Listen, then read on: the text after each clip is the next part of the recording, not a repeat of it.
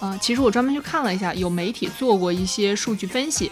就发现说，其实现在年轻人对于买彩票这件事情热情度是非常高涨的。对我自己确实有这个很切身的感受，就是身边的彩票点，尤其是那种即开型刮刮乐的彩票点越来越多。几个礼拜前吧，也就是今年一月份的时候，体彩也有一个奇一个特别蹊跷的情况，就是它开出了排列是连五组合。所谓连五组合，就是那个豹子号开出的数字是五五五五五。看到这些东西就会质疑，而且。就包括我今天也是，我今天在小红书上刷刷刷，然后一看有一个人发了一个我中了一百万，偷出来了，就在小红书上，就是感觉特别真。但是我的第一反应跟你一样，我就觉得这是彩票的广告投放到小红书上了。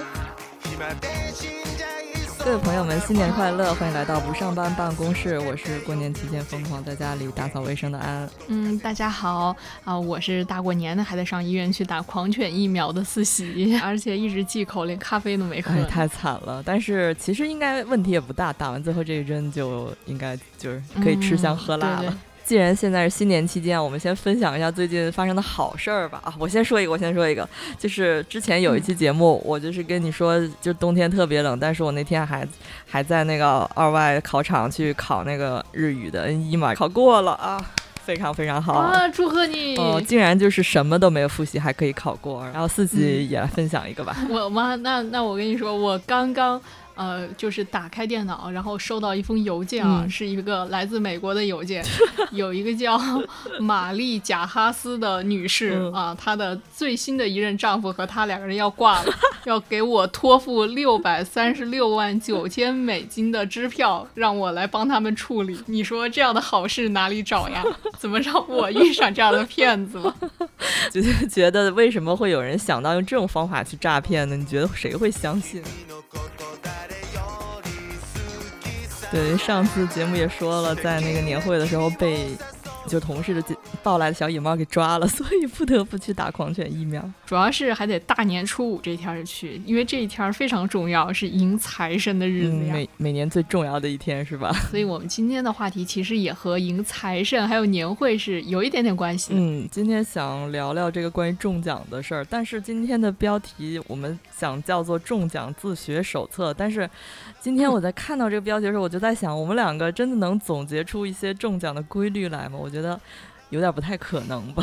聊年会那期的时候，我们俩都还没有开年会。没错，年会开完了，先说说年会的收获吧。就抽奖了吗？啊，天哪！我跟你说，我们一共是三场年会，我终于在第三场。全场有百分之七十中奖率的情况下，中了一个两百块的现金。哦，百分之七十的中奖率。但你要知道，我们第一场是整个公司是上万人的规模，然后第二场是事业部啊，也也有个几千人的规模，都没有中，就是好几千份礼物都和我擦肩而过。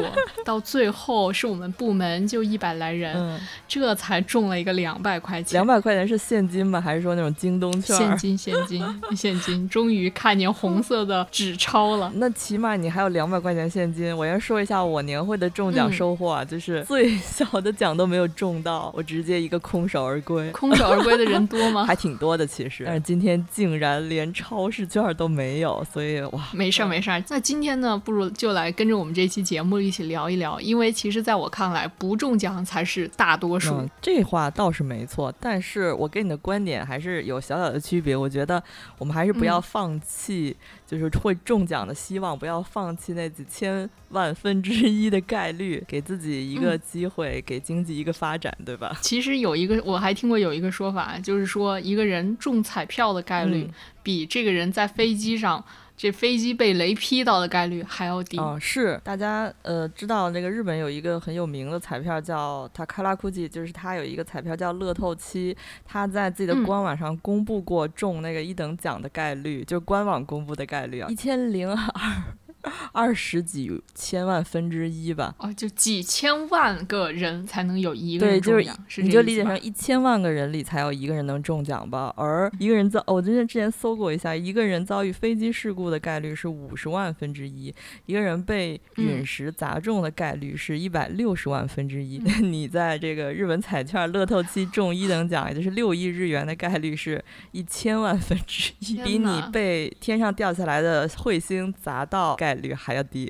可是我们总是身边听到各种各样中彩票的故事，就比如我之前有一次说啊，我前公司的某一个女同事，哎呀，她直接中了那一次长沙的。就是七百多万吧，还是八百多万的这个这个现金彩票，所以是真的中了，对吗？对，真的中了。他当时他的那个公司内部聊天 A P P 的那个呃签名档就变成了工作转交给谁谁谁，已中嗯某某期多少多少万彩票啊，明天离职。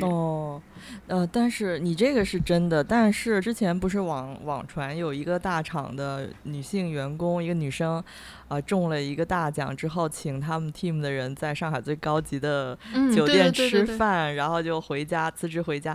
但是我好像后来又听同事说，哎呀，这是一个假的，一个一个善意的谎言吧，就大家编出来的一个新闻。啊，其实我专门去看了一下，有媒体做过一些数据分析，嗯，就发现说，其实现在年轻人对于买彩票这件事情热情度是非常高涨的。嗯嗯嗯，十八到三十岁的年轻用户中间，在去年一整年，他们对彩票这个。话题去搜索，以前呢是不到百分之四十，可能只有三十几。嗯，到去年的时候，直接就到了百分之四十八。哦，甚至在其他的年龄段呢，这个占比。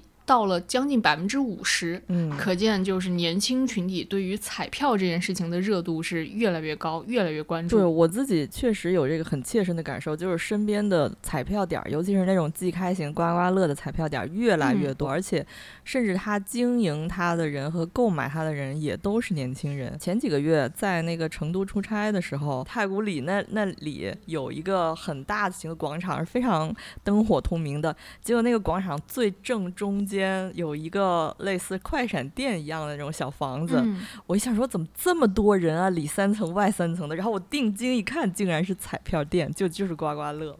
就是就是火爆到我跟我朋友两个人过去说咱俩刮一张吧，结果人家说啊全都卖没了，就这个沓还剩两张，这沓还剩几张，你们挑吧。然后他还特别煽动的跟我俩说说啊那个就剩两张中奖概率可能会高哦，这一沓还没有开出过大奖啊。然后我们俩就把那就是最后两张买走了，然后中了一百块钱，但是买买的是一百块钱，所以就是等于啊平仓了平仓。对对对，我其实看这个媒体分析里头啊，它有一个表，就是说二零二三。年的一月到五月，看到全国各个省市地区的彩票销售情况，做了一个小排行榜。前五名的第一名是广东省，然后这个销售额甚至达到了三十八点六亿元哦，就是超级多人买。然后排名二到五名的分别是江苏。浙江、山东和四川，就你刚才也说到了，成都非常非常火爆啊。是。那我们再说一下二三年上半年谁最爱买彩票？然后第一名就是天津 人。真的吗？对，人均购买彩票的金额啊，这五个月人均金额是两百七十三元。哦。就是你你你一个天津人，呃，在去年的上半年至少花了两百七十三元。我应该是花了远远大于两百七十三块钱了，我拉高了平均值。然后。第二名是浙江，可见浙江的朋友们真是，呃，又爱卖彩票又爱买彩票。然后第三名是北京，第四名你可能想不到是新疆哦。然后。第五名是宁夏，买的最少的是海南啊，就算是买的最少的海南啊，在这五个月人均购买彩票，每个人也花出去了六十四块三毛钱。但这个人均的呃花销其实还是挺高的，因为大家也知道，一张彩票呃，就算你买一张，然后随机五注也才十块钱，因为一注才两块钱，对吧？就是我们这边的一个比较小的那种高铁站的站点里都会有自助的彩票机。是是是，好像这个自助彩票机越来越多。我上。上一次不是中了个一千块钱吗？也就是在这样的机器上面中的。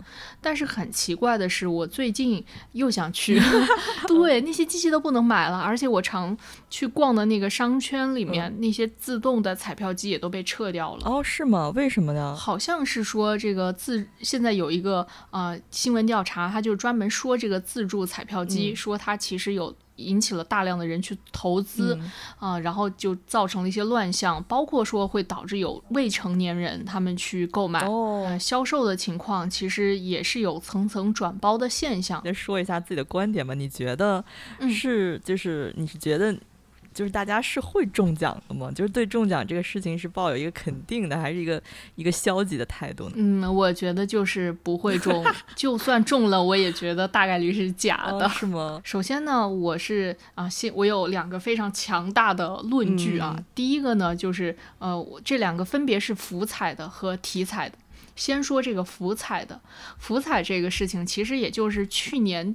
去年底吧，去年十十一二月份有一个新闻，就是说当时江西他们的福彩开出了一个呃彩票，价值是两点二亿，哦，超级大奖。当时就说是清空了这个他们的彩池嘛。它有几个特别让人觉得奇怪的地方。首先呢，是他买的是一个选期中期的彩票，中奖的概率很低啊。包括你刚才也说，现在中奖的概率真的很少。它这个概率呢？选七中七就意味着你七个数字都必须一模一样才能中，嗯，它是四万分之一的概率。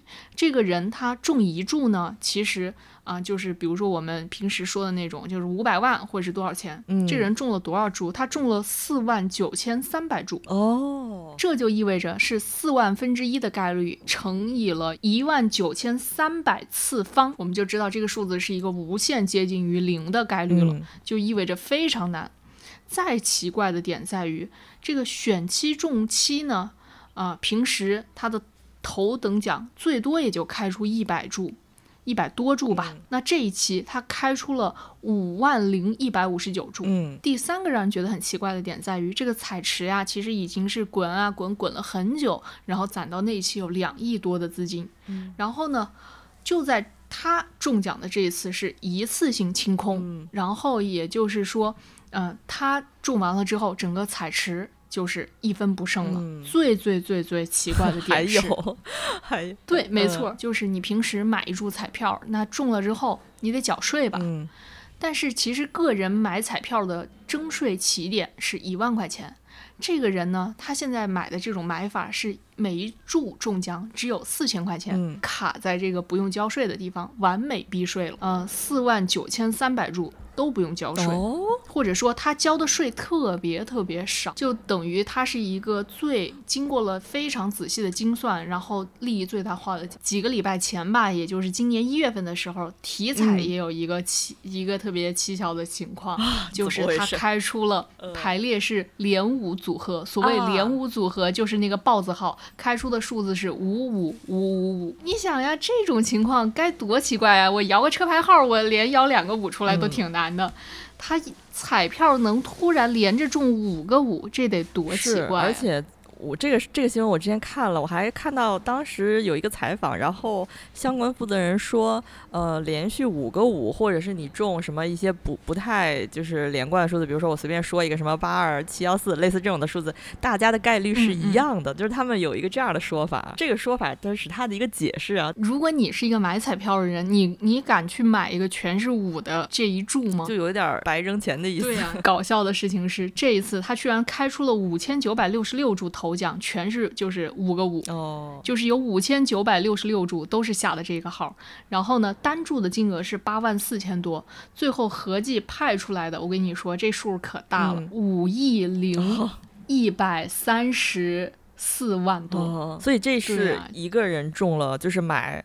就是五五五的连号，然后中了五亿多块钱的一个事件，对吗？说不出来到底是几个人买的，反正是中了五千九百六十六注，而且也是把整个彩池全部清空。我的天哪！就是我现在也不能给你说它的背后是不是有什么操作，是是不是跟股市挂钩了，是不是跟什么别的问题挂钩了？这说了咱也播不了。但我的感觉就是彩票让我太伤心了。我现在非常理解你的感觉了，看到了这些东西就会质疑，而且就包括我今天也是，我今天在小红书上刷刷刷，然后一看有一个人发了一个我中了一百万，这体彩中了一百万。然后他把他整个彩票呀，什么领奖的过程啊，然后那个领钱的单填单子啊，甚至是呃当时银行给他打款，就是他说当天下午就打款了，然后打款扣完税之后自己得到那个钱的短信都给就给剖出来了，就在小红书上，就是感觉特别真。但是我的第一反应跟你一样，我就觉得这是彩票的广告投放到小红书上。还有一个特别有意思的地方是，有很多广那个彩票店门口都有一些小广告，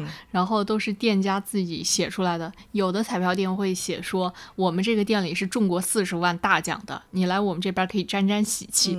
那有的店也会说，哎，我们这个店是一注头奖都没有，就是在等你。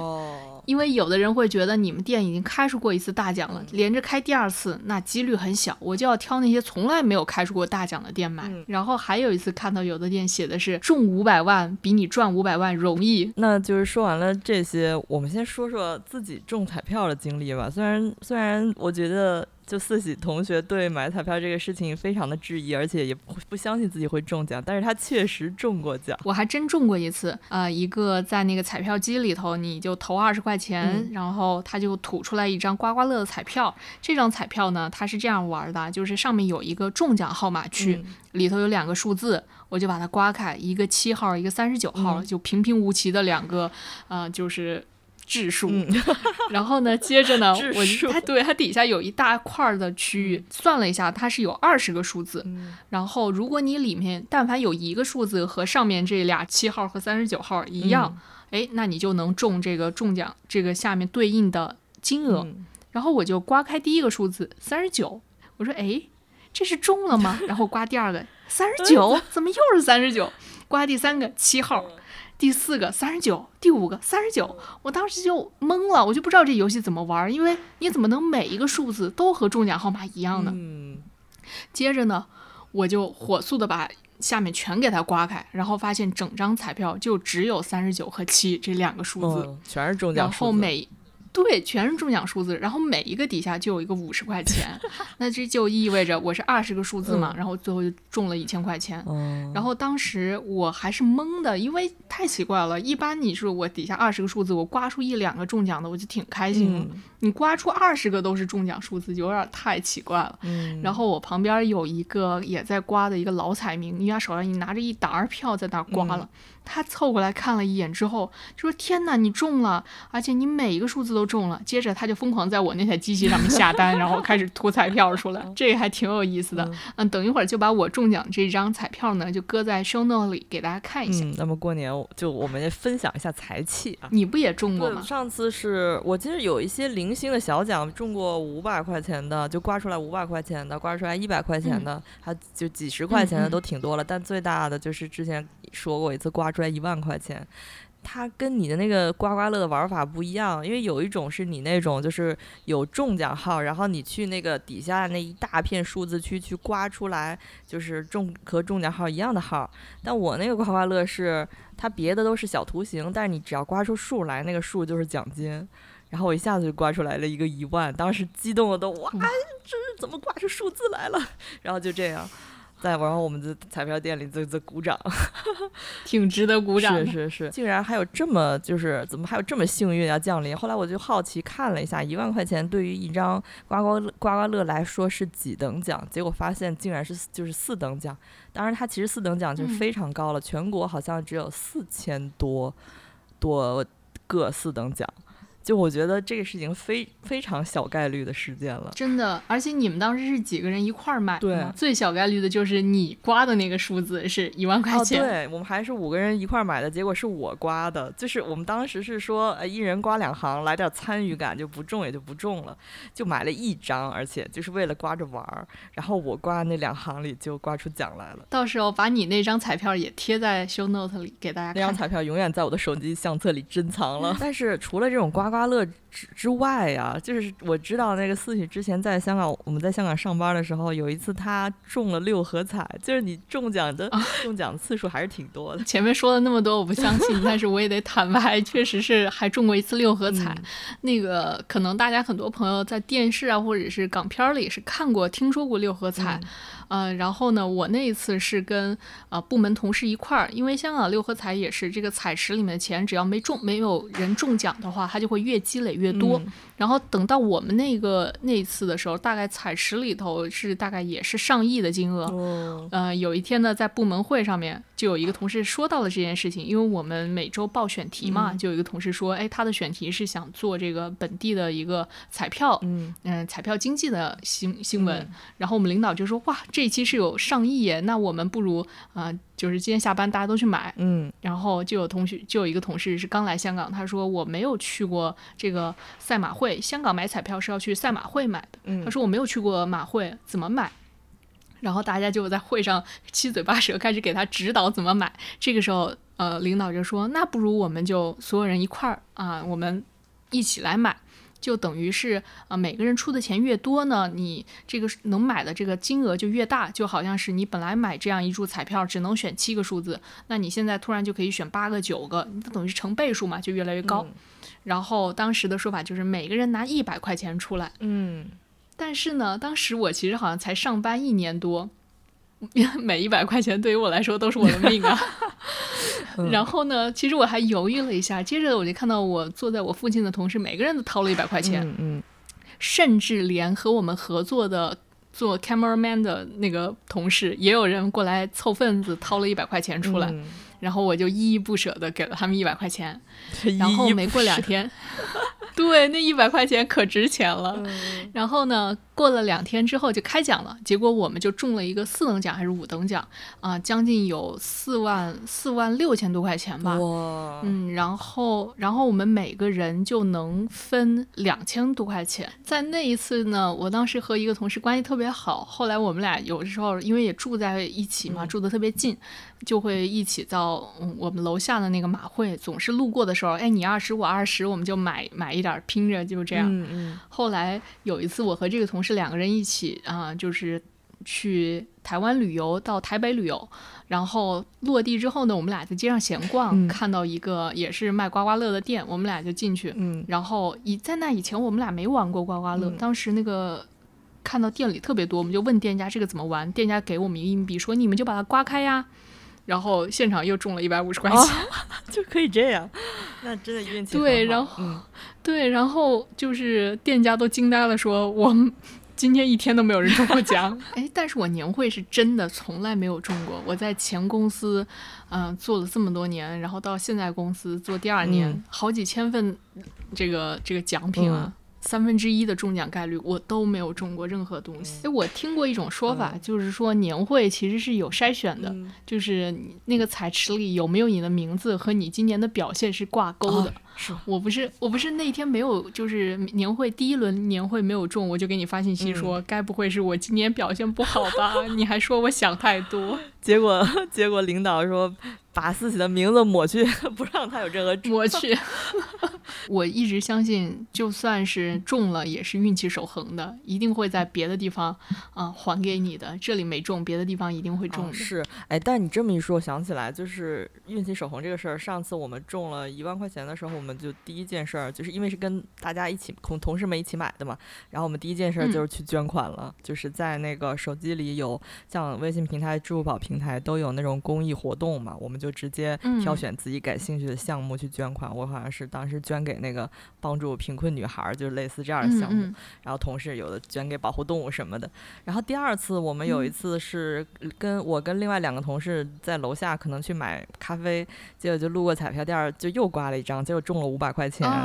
中了，然后我们又是第一反应，马上打开手机，先给那个贫困女孩捐二十块钱，就这样。怎么讲？就是也要回馈一下社会吧。是你上一次跟我说了之后，你记不记得那一次？因为有挺多朋友给我们节目打赏的，所以我们也非常感谢。是的，是的。就是对对对，就是非常感谢给我们节目打赏的朋友。呃，我们第一次把这个钱当时提现出来。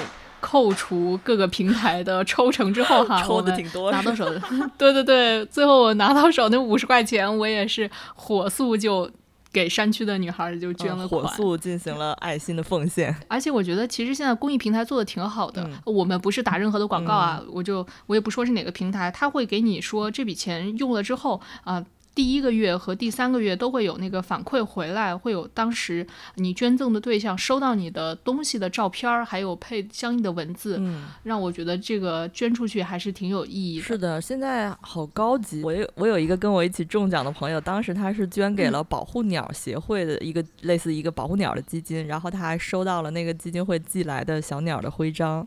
感觉真的挺有意义的，而且最好笑，我想说一个前两天一个发生的好笑的事儿，是因为有一天晚上我们跟同事聚完餐，然后我们就说去买那个一个体彩的还是足彩的，我忘了，就是叫足球型刮刮乐。它那个足球型刮刮乐是类似，呃，你会刮出两个比分，一个是我方的比分，一个是对手的比分，进球比对手多，你就可以获奖。你说这概率多大？就是听起来好像这不得中奖啊？就是，然后就刮了二十场，然后没有一场赢球，然后我们就走了。然后当时走完之后，我就觉得很好笑，就觉得这个彩票中不中奖倒是没所谓，我只是觉得他感觉在影射谁，就是有一种让你觉得刮完了以后觉得非常好笑，甚至说你在我方这个进球刮出了八，你就觉得对方怎么也不可能大于八了吧？然后你会在对方刮出一个九，这彩票是不是想在反想反讽谁这样？哎，那你觉得这些中中奖的话？啊，它有没有规律可言？因为我记得你之前提过有那个中奖指南的这种，好像是科普或者说是教学类的书籍嘛？你觉得这些东西有有真的是有理呃可依，或者是有有据可循吗？不能算百分之百有迹可循，可能是百分之十的有迹可循吧。但前提一定是开奖是公正的。我们在这个前提上去聊这个概率的事情。如果你跟我说，这开奖是作弊的，那那咱别算概率了，就没有用。但如果说咱们就 假定是公正的，咱们就把彩票算成一个，比如说类似这种三十五选七，说或者是什么三十选七，如果是这样的，那它不就是一个纯数学问题了吗？那如果你按数学的眼光来看，其实。他是有技巧的，我为什么这么说呢？就是挺好笑的。有一天，我一个朋友，他买了一，就是在多抓鱼上买旧书，就买了一本很旧很旧的书，叫《中奖彩票中奖指南》吧，反正名字是类似这样的，我也记不太清了。真的是那种。八九十年代的书，就是已经都需要再重新装订了，因为它已经散了。后来他就跟我说，在多庄鱼上买到了一本神书，快来看一看。后来我就对那本书进行了系统的学习。他是一个美国人写的，但是，但是一开始我觉得这扯淡吧，这什么书啊？这这是你在骗人嘛？你中奖还能有规律？结果发现他讲的其实还挺对。他并不是说你看完这个书。我你就能中奖，他只是给你讲某一些高概率的事件是怎么发生的。就比如说，他讲美国有一种彩票是三十个球里就是中七个数，就这样的一个三十选七的彩票。然后你把这三十个数呢分成 A 组和 B 组，我就大概说一下意思，我说的不一定准确，因为那书写了好多好多公式。你把那个 三十个数分为 A 组和 B 组，那么 A 组就十五个数，B 组有十五个数。你在分组的时候，你要考虑到 A 组的十五个数里呢，一到十这个单单位的数里，你选几个？这个十到二十你选几个？然后二十到三十你选几个？然后 B 组也是同样，你就把 A 组和 B 组给分的特别的平均，再用这两组数分别套用它的公式，它给了好几百个公式。我我就是我不是我不能把它所有的公式穷举起来，反正我那天我就试了一下，我按它其中的一组公式套用了一下，然后我就正好发现福彩有这种三十选七的彩票，后来我去买了，买完了之后。首先，首先说结论，我没中奖，我没中奖，但是我中了好多好多的数，就是我买了十块钱，也就是五注嘛，正好是一张票上的。然后三十选七是一注里有五个数中奖，你才能去兑钱，就是最少你得中五个数。但是我每一注数，每一注里都中了四个数，但是我一分钱都没有中到。可是当时我的。第一反应就是它这个公式是有效的，我就是觉得，嗯嗯，你是我只是试了一次啊，但是你如果试十次，你可能就会中上中，可能是一个小奖吧。然后你如果试一百 次的话，比如说你买了一百注，是不是它的概率就又能有进一步的提升？我的感觉就是它猜数字猜得准，但是它这个排列组合可能你你你还没有把它所有的公式弄弄熟练，所以还没有把它排列组合的很好。它前面那书最逗的是它前面的前言。前有一大堆就是美国当年中奖的彩民说，我跟着这个书学，然后我中了。当一开始我以为是吹牛，但是后来那个彩民有说自己的一个中奖的情况，发现好多人都是老彩民，就是一直在买，一直在买，有大投入的。然后他们的概率才会上升。有没有可能，比如把你这本书的电子版喂给 ChatGPT，然后让它进行学习？嗯，谁知道呢？就这现在这个事情，嗯，听完了你刚才说的那两个新闻之后，我就觉得，哎呦，也许不是特别好说。然后我其实以前有写过一期关于中彩票的节目，然后当时呢，就，呃，我在网上去检索各种资料的时候，有一个说法就是，越穷的人。越愿意买彩票，越相信买彩票，是因为可能就是像我之前有说过的，你中五百万比你赚五百万还容易一点，所以大家就会更容易去相信彩票。对对对，我会感觉是这样，而且或者说那种特别嗯爱不劳而获的人就愿意去买彩票，就比如说我老想着得得到一些这个不用努力就能得到的钱，然后然后。然后就会寄希望于去买一些彩票，获得一些哎天天降之财，但是或者期待一些这些就是天上掉馅饼的事情。我们这一期没有任何不正当引导啊，但我到这种时候一般都会问到问出这样一个问题：你中五百万你会干什么？哇，这个事儿啊，我跟你说的可逗了。就之前我们跟就身边朋友讨论过一个一个话题，就是你觉得你中了多少钱，你可以真正就是过上不上班的生活？或者是呃中了多少钱可以暂时，比如这近一两年都过上不上班的生活。然后有的人的额度非常高，但有的人额度非常低，五十万我就可以辞职不干了，我就先躺一年。或者是有的人觉得我必须得中五百万以上吧，买房子的钱挣出来，类似这样。如果是真的中了大奖干什么？我真的就觉得是咱们这个。节目标题就是直接一个 callback 了。我刚刚火速的也想了一想，那可能我的想法就是，我就是中彩票的钱得分成三份儿，一份儿就是先买两套房，啊，就搁在那叫固定资产，然后剩下的一部分的钱呢，能做一一定的投资理财，让它就是啊，甭说就是亏赚钱吧，先不亏，能让它先保值在那放着，还有一部分钱就是能维持我近几年的一个生活。这样的话应该是比较舒服的。比如说我几年之后，哎，没钱了，我那一笔在那儿一直运转着的理财，它就能拿出来用。那再到后面实在再没钱了，我不是还有房子吗？嗯，那今天其实聊了这么多中彩票的事儿，但最后还是要说一句，就是大家还是要这个好好上班和踏实的生活，不要把这个人生所有的希望寄托到这渺茫的彩票上，这样是不对的。把我们强行把我们的价值观给掰回来。对对对，其实我们这节目是不是我不记得之前有没有给大家说过啊？我们叫不上班办公室，但其实我们之前也有想过叫今天我就中彩票。就这节目名原来是定的这个。那以后出去就是大家好，我是都是 那得说多长一串，而且特别中二。大过年的分享一些这个曾经中奖的经历，跟跟大家分享一些。